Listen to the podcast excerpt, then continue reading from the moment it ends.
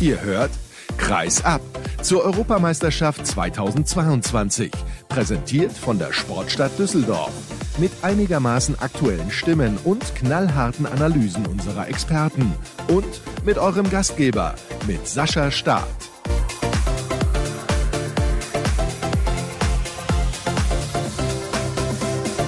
Tag 14 bei der Handball-Europameisterschaft, das bedeutet Sendung Nummer 14. Und ich hatte meinen heutigen Gast bereits vor einigen Tagen mal kontaktiert und ihn gefragt, wäre es denn möglich, dass wir miteinander sprechen. Da hat er gesagt, in der Isolation möchte ich das nicht machen. Jetzt ist er Gott sei Dank wieder in der Heimat in Köln angekommen. Ich hoffe, es geht ihm deutlich besser. Der Co-Trainer der deutschen Nationalmannschaft ist in der Leitung. Erik Wuttke, ich grüße dich. Hallo. Hallo Sascha. Geht es dir denn besser? Ja, mir geht's auf jeden Fall besser. Also die Symptome sind weitestgehend abgeklungen oder sind im Begriff, dieses zu tun. Ja, ich hatte zwei wirklich harte Nächte in Bratislava mit Fieber und auch mit Schüttelfrost und starkem Husten, aber bin gestern dann auf dem Weg nach Köln gewesen und Gott sei Dank jetzt in Köln angekommen und mir geht's auf jeden Fall deutlich besser. Wie ist denn die Rückreise abgelaufen? Wir haben über die Botschaft die Möglichkeit bekommen, einen Kleintransporter zu nutzen mit einem Fahrer, der uns dann nach Deutschland gefahren hat. Und dann sind wir zuerst Richtung Offenburg gefahren und haben da den Physiotherapeuten, den Bernd Götzenberger, abgeliefert und von da aus dann weiter nach Köln. Und da hat dann der gute Fahrer mich abgesetzt und so konnten wir dann zumindest einigermaßen zügig von Bratislava zurück in die Heimat kommen die Frage jetzt bitte nicht falsch verstehen. War das den ganzen Aufwand wert? Weil wir haben mitbekommen, das war unfassbar viel organisatorischer Aufwand. Also meine Rückreise für mich war es auf jeden Fall wert. Ich war froh, dass ich nicht mehr, dass ich nicht mehr in dem Hotel in Quarantäne sitzen musste. Ich glaube, es ist für alle Beteiligten froh gewesen, dass sie wieder nach Hause gekommen sind. Wenn du mit dem gesamten Aufwand das Turnier an sich meinst, dann glaube ich, ist es immer wert, eine Europameisterschaft zu spielen. Auch wenn man sich natürlich im Nachhinein fragen muss, ja, wie hoch war jetzt wirklich der sportliche Wert im Gesamten, aber ich denke, es war wirklich ein Erlebnis, weil die Beteiligten nicht so schnell vergessen werden. Wie hast du dich denn gefühlt mental? Weil das Körperliche ist ja eine Geschichte. Also du hast jetzt gerade eben gesagt, zwei harte Nächte, aber wie war das für deinen Kopf? Ja, also als Trainer ist man ja gewohnt, auch mit ungewöhnlichen Situationen umzugehen und auch in den ungewöhnlichen Situationen sollte man ja einigermaßen besonnen handeln. Daran habe ich mich auch gehalten. Man darf jetzt auch nicht vergessen, man ist da in einem mindestens mal Vier-Sterne-Hotel, in einem Hotelzimmer. Da gibt es mit Sicherheit schlechtere Plätze auf dieser Welt, wo man Quarantäne verbringen muss.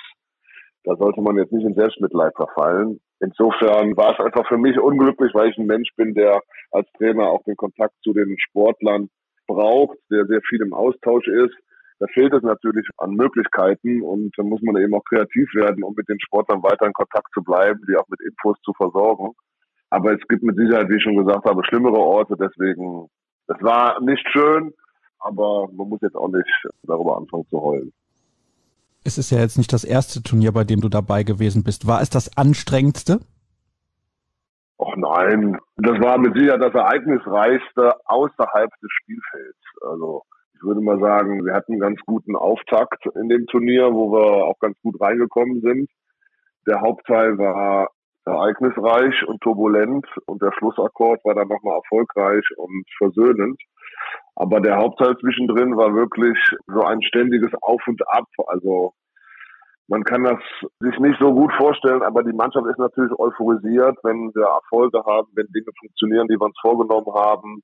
Dann sitzt man zusammen im Besprechungsraum, erwartet dann die nächste Videositzung, will sich auf den nächsten Gegner vorbereiten, ist total im, im Hoch und fühlt sich einfach stark. Man will jetzt in diesem Turnier unheimlich viel erreichen und dann kommt dann die erste Nachricht, ja, der Spieler ist leider positiv getestet, dann fällt man wieder in so ein Loch, dann gibt es wieder organisatorischen Aufwand, sofort in die Zimmer isolieren etc. pp. Dann schafft man wieder ein Spiel, wie das Polenspiel, wo man sich aufrafft und dagegen arbeitet. Dann kommt dann nächsten Morgen wieder der nächste Hammer, der und der ist auch positiv. Also war so ein ständiges Auf und Ab, was die Gefühlslage angeht. Und das war, glaube ich, das, was für die Sportler unheimlich schwierig war und anstrengend. Für mich als Trainer, für uns als Trainer auch im Trainerteam anstrengend insofern, weil man natürlich nicht so planen kann und sich nicht so auf die Gegner vorbereiten kann, auf die Spiele vorbereiten kann, wie man gewohnt ist. Aber du kannst dir sicherlich vorstellen, wenn man dann nachher nur noch in Isolation auf dem Hotelzimmer ist, dann ist es nicht besonders anstrengend. Allein schon die Quadratmeter geben nicht so viel Bewegungsraum her.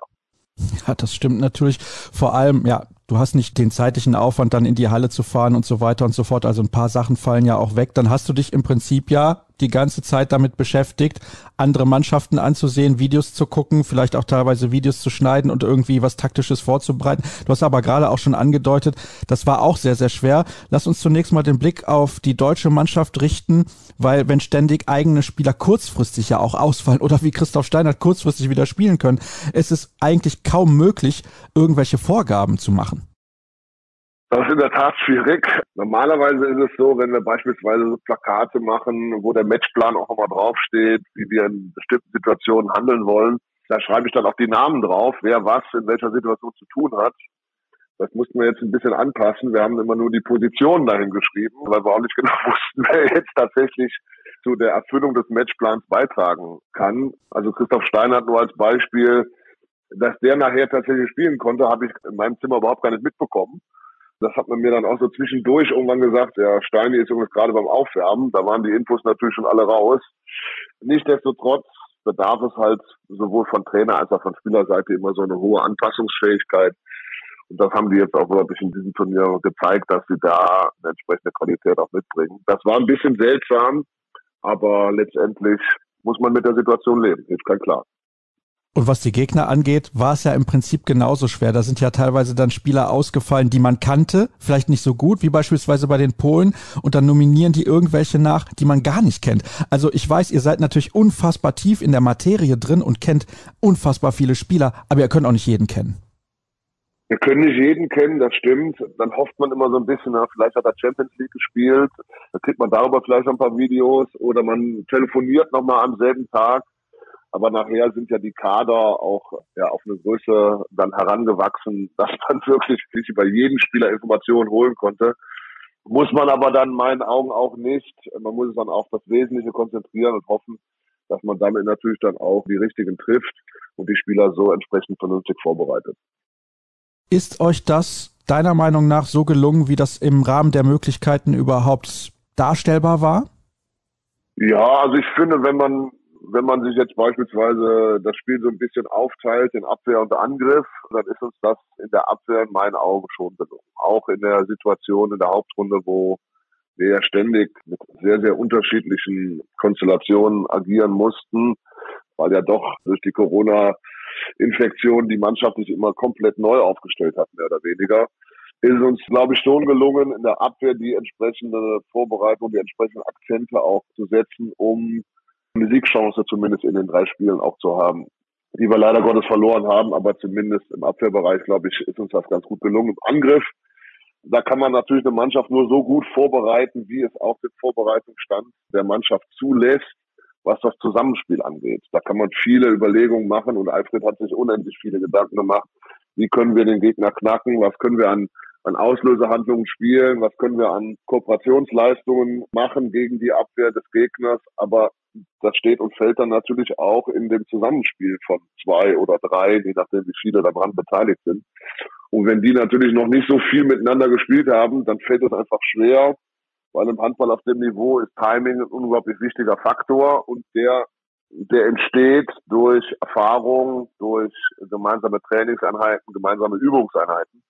Das war einfach nicht gegeben. Und so war doch viel auch Improvisation im Angriff. Und ja, das spiegelt sich dann natürlich auch ein bisschen in der Torausbeute. Nichtsdestotrotz haben wir natürlich auch ein paar technische Fehler, die losgelöst von Eingespieltheit oder sonst irgendwas entstanden sind, zu viel gemacht. Und ja, die Summe daraus hat es dann leider Gottes zu groß werden lassen, als dass wir dann eines von diesen drei Spielen hätten gewinnen können. Ich glaube, wir sind uns einig, defensiv kann man zufrieden sein mit dem, was ihr auf die Platte gebracht habt. Es haperte ein bisschen an der Offensive und vor allem am Positionsangriff. Genau, also es haderte auch ein bisschen an der Effizienz im Tempospiel, das muss man auch sagen. Wir sind sehr viele Tempoangriffe tatsächlich gelaufen, das Umschaltverhalten war gut, aber Ja, ist natürlich auch nicht so einfach, wenn man mit zwei Kreisläufern in Gegenstoß läuft. Dann fehlt oftmals so ein Verbindungsspieler. Dann werden die Pässe unheimlich lang zwischen den beiden Rückkommensspielern. Die werden häufig angegriffen. Dadurch kommt es zu Verzögerungen. Auch da fehlt es dann an Timing im Tempospiel. Aber im Abwehrspiel war es wirklich in Ordnung. Da haben die Jungs auch mit Leidenschaft und mit Kampf auch sehr, sehr viel, glaube ich, auf die Platte gebracht. Im Angriff, im Positionsangriff war so ein bisschen unsere Passgeschwindigkeit nicht ausreichend. Die Kreativität ist so ein bisschen verloren gegangen. Der Mut, den wir vielleicht in der Vorrunde und auch in der, in der Vorbereitung mit dem, mit dem Frankreich-Spiel noch gezeigt haben, der ist uns so ein bisschen verloren gegangen. Und dann muss man natürlich auch sagen, haben wir einfach auch eine ganz schwache Wurfquote gehabt im Angriff. Die Würfe mit Kontakt waren nicht mehr präzise genug. Da fehlt es dann Überzeugung im Abschluss. Und mit der Quote war es dann schwer, die Spiele zu gewinnen. Kann man sich im heutigen Handball überhaupt noch leisten, mit zwei Kreisläufern in der Deckung zu agieren, wenn man Tempospiel aufziehen will, wie das beispielsweise die Schweden machen, die Dänen, die Norweger? Das kann man schon. Natürlich ist es einfacher, wenn man mit einem Kreisläufer das macht. Das ist klar, man kann das schon machen. Aber die beiden Rückkommensspieler, die dann verbleiben, haben natürlich eine große Passdistanz, die sie überbrücken müssen. Das ist taktisch natürlich ein bisschen schwieriger zu lösen, aber es geht. Einfacher wäre es, wenn wir es mit einem Kreisläufer machen, der sofort durchsprinten kann an den Kreis und wir dann eben das Spielfeld mit drei Rückkommensspielern überwinden können. Wir versuchen das, allerdings müssen dann eben auch alle Rückkommensspieler Abwehr spielen können. Und da liegt es dann eben selber, sich da weiterzuentwickeln, dass wir eben dann auch diese Möglichkeiten für unser Umschaltspiel haben. Was allen natürlich sehr ins Auge gestochen ist, ist die tolle Leistung von Julian Köster während dieses Turniers. Das ist ja gar keine Frage. Er hat wirklich tolle Ansätze gezeigt. Aber ich denke, das ist ja so der klassische Spieler, mit dem man noch sehr viel Geduld haben muss. Weil es könnte ja auch passieren, dass jetzt alle kommen und hingehen und sagen, ja, er ist die Lösung für die Zukunft. Und dann hat er zu viel Last auf seinen Schultern, vielleicht schon in einem Jahr bei der Weltmeisterschaft in Polen und Schweden. Das darf meiner Meinung nach genau nicht passieren. Wie siehst du das? Ja, Natürlich wird er Druck empfinden, das ist klar, aber das ist halt Druck, den er sich auch in erster Linie selber macht, was aber gar nicht so dramatisch ist. Der will natürlich einfach erfolgreich sein. Ich kenne den Julian ja schon ein paar Tage länger. Ich weiß, dass der unheimlich ehrgeizig ist und immer an sich arbeiten will. Der darf sicherlich nicht dafür verantwortlich gemacht werden, jetzt alleine die Kohlen aus dem Feuer zu holen. Das wird aber auch nicht der Fall sein. Ich glaube, man wird sich darüber freuen und der wird jetzt auch ein bisschen gehypt, dass wir wieder einen Jugendspieler rausgebracht haben, der eine ganze Menge Potenzial besitzt, der unglaublich vielseitig einsetzbar ist, der sowohl in Angriff und in Abwehr Leistungen bringt, da wirklich auch jetzt toll gespielt hat. Aber es sind mit Sicherheit auch noch andere Spieler, die wir weiterentwickeln können und auf deren Schultern dann ebenfalls die Last verteilt wird. Das alles an Julian jetzt festzumachen, das wird, glaube ich, nicht passieren. Wir machen es im Trainerstab in jedem Fall nicht. Wir freuen uns im Gegenteil darüber, dass wir eine Alternative mehr haben und dass Julian so gut jetzt bei der Euro reingekommen ist. Ich glaube, das hat ganz Handball Deutschland auch ein bisschen begeistert. Absolut, das ist gar keine Frage. Also definitiv ist das so gewesen. Ich möchte nochmal zurückkommen auf das, was du eben so angerissen hast, dass in der Vorrunde auch mit dem ursprünglichen Kader noch diese Leichtigkeit vorhanden war. Dann kamen einige Spieler zurück, die in den vergangenen Jahren schon ein wichtiger Bestandteil der Nationalmannschaft gewesen sind. Das müssen wir auch nicht wegdiskutieren. Also Akteure wie Paul Drucks oder Fabian Wiede haben ja auch tolle Leistungen im deutschen Trikot gebracht. Aber ich glaube, es ist sehr wichtig, diese Leichtigkeit auch mit in die nächsten Monate und Jahre zu nehmen. Stimmst du mir dazu? Ja, Leichtigkeit ist eine Sache, man muss eine gute Balance haben. Ich versuche meinen Spielern auch in der Jugendnationalmannschaft immer klar zu machen, wichtig ist eine gute Balance aus Anspannung und Entspannung und aus Leichtigkeit und Coolness auf der anderen Seite, aber eben auch auf Konzentration und Fokus auf der anderen Seite. Nur so funktioniert. Man braucht so diesen Fokus und die Konzentration, um um seine Leistung auch tatsächlich bei sich zu haben, seiner Stärken sich immer wieder auch zu vergegenwärtigen. Man braucht aber auch so diese Leichtigkeit und die Coolness, um Mut zu haben für schwierige Entscheidungen, für, für Dinge, die unerwartet sind, weil sonst kann man in meinen Augen gegen Top-Mannschaften nicht bestehen. Dann muss man auch mal Sachen machen, womit der Gegner eben nicht rechnet. Und diese Balance, die herzustellen, das ist immer so in meinen Augen eine der wichtigsten Aufgaben, die die Trainer vorbereiten und die Spieler im Anschluss dann auch umsetzen müssen. Was passiert jetzt eigentlich in den nächsten Tagen? Bei mir persönlich wird jetzt die EM-Analyse den Tagesablauf beherrschen. Ich habe jetzt heute Morgen schon angefangen, dies vorzubereiten. Also alle Spiele werden runtergeladen oder sind jetzt auch schon runtergeladen. Alle Spiele werden im Schnelldurchlauf auch nochmal analysiert. Unsere Spiele werden sehr detailliert und genau analysiert. Und dann wird geschaut, was macht unsere Konkurrenz, was hat unsere Konkurrenz in diesem Turnier gespielt, was war der Schwerpunkt, was war die Abwehr, die Angriffsphilosophie von denen, was sind die individuellen Stärken bei unseren Gegnern im Welthandball? Und natürlich, und das ist der Hauptschwerpunkt, was ist bei uns gelaufen, wo können wir noch in den nächsten Lehrgängen mit der Nationalmannschaft ansetzen, wo können wir jetzt auch Trainingsempfehlungen an die Spieler herausgeben, die dann mit ihren Heimtrainern auch zusammen an diesen Dingen arbeiten. Wie können sich unsere Spieler weiterentwickeln, um das Bestmögliche in dem nächsten Turnier für uns rauszuholen. Bei dieser Analyse wünsche ich dir viel Spaß. Ich weiß, es ist natürlich auch ein bisschen anstrengend und sehr viel Zeit muss dafür aufgebracht werden und das ist natürlich auch nicht mal eben in fünf Minuten gemacht, gar keine Frage. Aber das Wichtigste ist, dass du wieder 100 Prozent gesund wirst. Das wünsche ich natürlich allen Beteiligten, die sich bei dieser Europameisterschaft auch leider mit dem Coronavirus infiziert haben und gucken wir mal, was dann am Ende dabei rauskommt, wofür es gut war oder wofür auch nicht. Erik, danke, dass du dir die Zeit genommen hast. Ich empfinde das nicht als selbstverständlich, das sage ich immer wieder. Und ja, weitere Sendungen wird es im Verlaufe dieses Turniers ja auch noch geben. In den nächsten Tagen spreche ich unter anderem mit Rufen Möller. Der ist nämlich schon seit einigen Tagen in Budapest mit dabei für den Flensburg AV und berichtet von dort. Also er war nicht bei der deutschen Mannschaft, aber mit ihm blicke ich dann morgen zum Beispiel auf die Spiele von heute zurück. Island unter anderem möchte ja noch ins Halbfinale die Franzosen und dann gucken wir mal, was dabei so rausgekommen ist. Alle weiteren Informationen gibt's wie immer unter slash kreisab, bei Twitter at kreisab sowie bei Instagram unter dem Hashtag und Accountnamen kreisab. Danke, dass ihr heute zugehört habt und morgen seid ihr hoffentlich auch wieder mit dabei. Bis dann.